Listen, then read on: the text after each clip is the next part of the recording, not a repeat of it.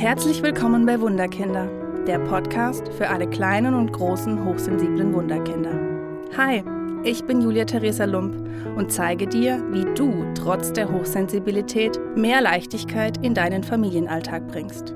Lass uns gemeinsam den Schatz entdecken, der in dir oder deinem hochsensiblen Wunderkind steckt. Hallo ihr Lieben, heute gibt es wieder eine neue Podcast-Folge von mir. Und zwar schauen wir uns heute an, was wir mit hochsensiblen Kindern machen, die gefühlt einfach nicht in diese Welt passen. Was können wir tun? Ihr kennt es bestimmt von eurem Kind. Es hat Schlafprobleme, es lässt sich ganz schlecht in Gruppen integrieren. Oh mein Gott, der nächste Kindergeburtstag, egal, egal ob der eigene oder von jemand anderem. Die völlige Überforderung, weil in Gruppen er versucht oder sie versucht, die Harmonie herzustellen, ausgleichend zu wirken und ihr habt danach ein Kind zu Hause, was eigentlich völlig überfordert ist. Sie haben ein riesengroßes Gerechtigkeitsempfinden, setzen sich immer für Schwächere ein und im Endeffekt vergessen sie sich selbst. Und stehen dann theoretisch den ganzen Tag unter Strom, weil sie, ja, nicht gucken, habe ich genug gegessen, muss ich eigentlich aufs Klo, äh, bin ich eigentlich müde und erst zu Hause in den eigenen vier Wänden bricht dann das totale Chaos aus. Sie brauchen außerdem viel mehr Zeit, um sich zu entscheiden. Oh mein Gott, Entscheidungen, die fallen mir ja bis heute schwer, aber hochsensible Kinder stehen dann vor einem Berg und denken sich so, oh mein Gott, soll ich mich für den rechten Weg oder für den linken Weg oder von oben oder von unten? Sie können sich so schwer entscheiden. Und sie machen sich natürlich über alles und über jeden Gedanken und wollen, dass es jedem gut geht und versuchen alles, dass es Mama und Papa zu Hause entspannt und wie auch immer haben, aber wen vergessen sie sich selbst? Und im Endeffekt fühlen sie sich total unverstanden, wie der Alien auf Erden und sich völlig alleine, denn gefühlt ist keiner so wie sie, keiner hat solche Bedürfnisse, keiner kann so ausflippen oder sich ja, vielleicht auch in den Augen der anderen Eltern daneben benehmen und sie verstehen oft die Welt nicht mehr. So, und was tun wir jetzt mit diesen wundervollen Wunderkindern, die gefühlt nicht in diese Welt passen? Hm.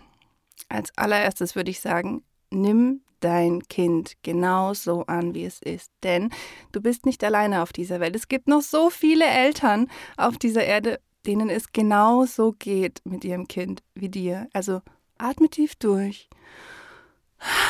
Und das ist alles gut. Für mich ist es immer ganz wichtig in meinen Beratungen, dass ich den Eltern euch immer sagen kann, ihr seid nicht alleine. Also es ist, dein Kind ist kein Sonderling. Er ist jetzt nicht irgendwie ein Alien, was irgendwie vom, vom Planeten Mars, Venus oder wo auch immer herkommt, sondern es gibt ganz viele kleine, süße Wunderkinder, die einfach die Welt mit anderen Augen sehen, die einfach die Welt, ja, mit ihren Gefühlen und Emotionen ein Stück weit anders wahrnehmen und deswegen einfach so sind.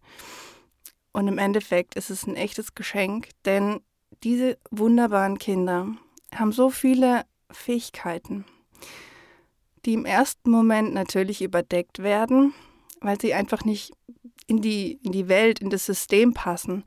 Aber wenn man dahinter gucken kann und wenn man sieht, was dieses Kind einfach für wundervolle Fähigkeiten hat und einen Weg findet, diese wundervollen Fähigkeiten auch in die Welt zu bringen, dann wird alles gut. Also gib dir Zeit. Gib dir Zeit mit einem Wunderkind und ähm, fokussiere dich auf die positiven Dinge. Also fokussiere dich darauf, was kann mein Kind gut?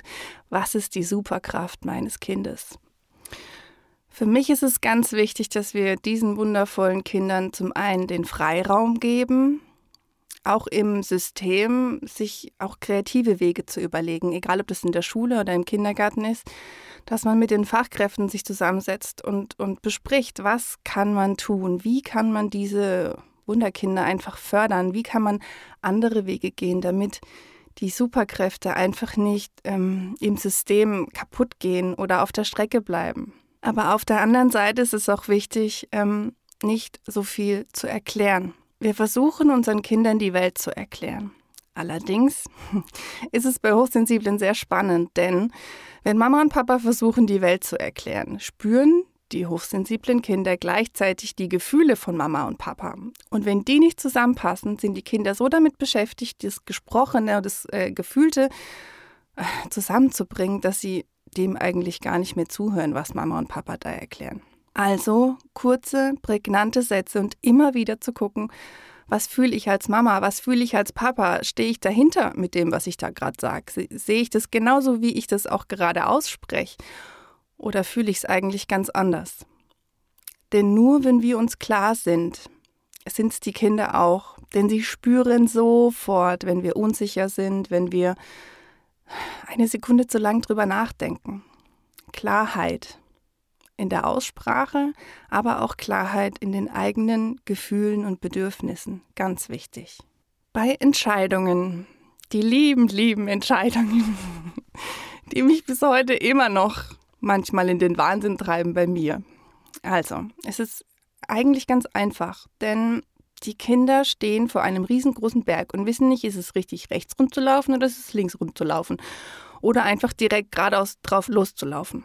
Im Endeffekt geht es darum, den Kindern aufzuzeigen, hey, wenn du dich für Weg rechts rum entscheidest, dann kann das und das passieren. Wenn du dich aber für Weg linksrum entscheidest, kann das und das und das passieren. Also es ist wichtig, den Kindern einfach nur aufzuzeigen, was passiert, wenn sie sich für das oder für das entscheiden, dass sie einfach ein Gespür dafür bekommen. Will ich jetzt einen Apfel oder will ich jetzt eine Banane als einfache Entscheidung? Ähm, und auch für die Eltern einfach klar zu bleiben. Klar in der Aussprache. Möchtest du einen Apfel? Möchtest du eine Banane? Möchtest du die Socken? Möchtest du den Pulli? und dann wirklich aufzuzeigen, was passiert, wenn du dich für A oder für B entscheidest oder wenn du dich für gar nichts entscheidest, dann passiert das. Allerdings braucht es auch da eine klare Aussage und keine Angst davor zu haben, irgendwas falsch zu machen oder das Kind zu traumatisieren.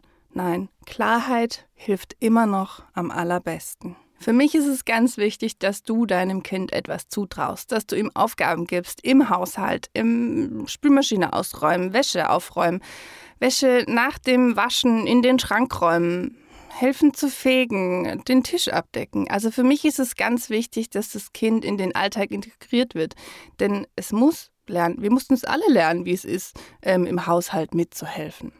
Denn das gibt den Kindern auch einen Rahmen, denn sie wissen dann, okay, das und das sind meine Aufgaben, das und das habe ich zu tun.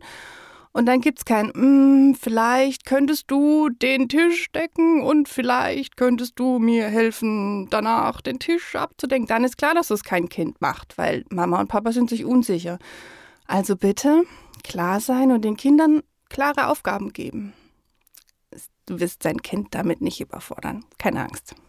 Ganz wichtig auch, sprecht miteinander. Sprecht nicht zu viel miteinander. Für mich ist es wichtig, dass du deinem Kind nicht zum einen die ganze Welt erklärst, aber es auch nicht in alle Entscheidungen mit einfließen lässt. Auch was Gesundheitsdinge anbelangt oder was Oma anbelangt. Es gibt einfach Dinge, die Kinder nicht wissen müssen. Sie spüren sie zwar, aber es gibt Dinge, wo einfach zu viel Verantwortung an die Kinder übertragen wird. Und es kann sein, dass es die Kinder völlig überfordert, wenn sie wissen, dass die Oma irgendwie krank ist oder das nur in einem Nebensatz erfahren. Deswegen versucht solche, in meinen Augen, schreckliche Dinge für ein Kind, so gut es geht, mit euch selbst zu besprechen und nicht euer Kind in eure Emotionen mit reinzuziehen, denn ihr seid erwachsen, ihr könnt damit umgehen, aber ein Kind kann damit nicht umgehen. Ein Kind macht sich die größten Schauergeschichten und Schauermärchen über die Oma, über den Opa und ähm, behalt's für dich. Behalt so lang für dich, wie es für dich okay ist und bitte lass dein Kind draußen. Wenn ihr gar nicht mehr weiterkommt, dann bitte ich euch, sprecht mit den Lehrern, sprecht mit den Pädagogen, egal Kindergarten, Schule, holt euch Hilfe. Es ist noch kein Meister vom Himmel gefallen. Niemand weiß alles auf dieser Welt und es braucht oftmals einfach nur einen Blick von außen, denn ihr steckt alle in dem System mit drin. Und manchmal hilft es, wenn einfach jemand Neutrales von außen einen Blick drauf wirft und sagt, hier und da könnt ihr das Stellschräubchen drehen oder hier oder da könnt ihr das verändern. Also macht euch keinen Kopf drum, holt euch Hilfe. Und ähm, die Helfer ähm, sind da, die stehen euch bei und helfen euch vielleicht auch, wenn zum Beispiel das Jugendamt sich einfach ankündigt. Wenn es einfach schon so weit ist, dass ihr mit dem Jugendamt oder mit Therapeuten oder Psychiatern ähm, arbeiten müsst, dann habt keine Angst davor, denn aus meiner Tätigkeit im Jugendamt weiß ich, dass auch die alle nur Menschen sind. Es ist im Endeffekt die Angst in eurem Kopf und ich möchte euch die Angst ein Stück weit nehmen, denn das Jugendamt ist nicht mehr so furchtbar schlimm, wie es vor Jahren mal war. Ähm, es sind wirklich Menschen, die ausgebildet sind, die, die einfach nur da sind, um euch zu helfen. Und habt den Mut, da euch auch einfach die Hilfe zu holen, denn wenn ihr vorangeht und sagt, hey, ich brauche Hilfe, ähm, dann kann kein Jugendamt-Mitarbeiter dieser Welt euch mitteilen, ähm, es ist falsch oder es ist zu wenig.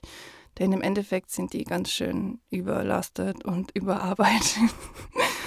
ja, von daher habt einfach den Mut. Für mich ist auch noch ein wichtiges Thema das Thema mit Handy und Medien.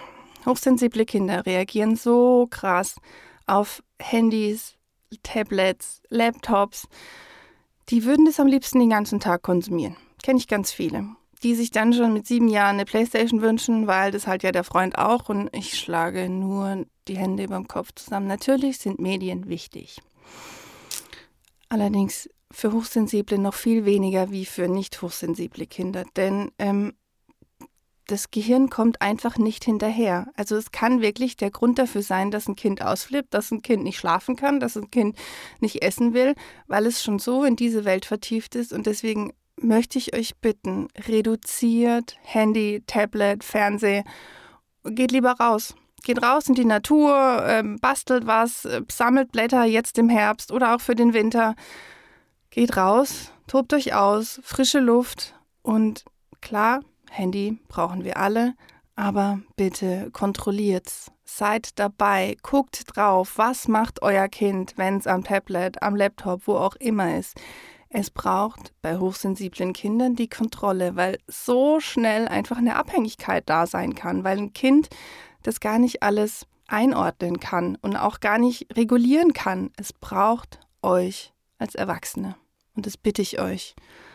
Ihr schafft es.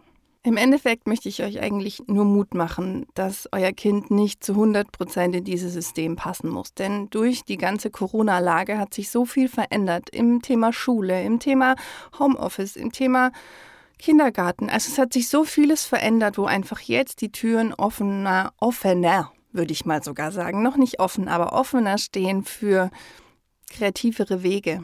Und da möchte ich euch einfach den Mut mitgeben, dass ihr die Türen einfach ein Stück weit noch aufmachen dürft. Ihr dürft kreative Wege für eure hochsensiblen Kinder schaffen und da einfach alle mit ins Boot holen, denn ich sehe es ja in meiner Praxis, dass da so viel wundervolle Dinge passieren kann, wo man überhaupt nicht dran glaubt, dass sie passieren können. Von daher mein Mut an euch, traut euch, kreative Wege zu gehen.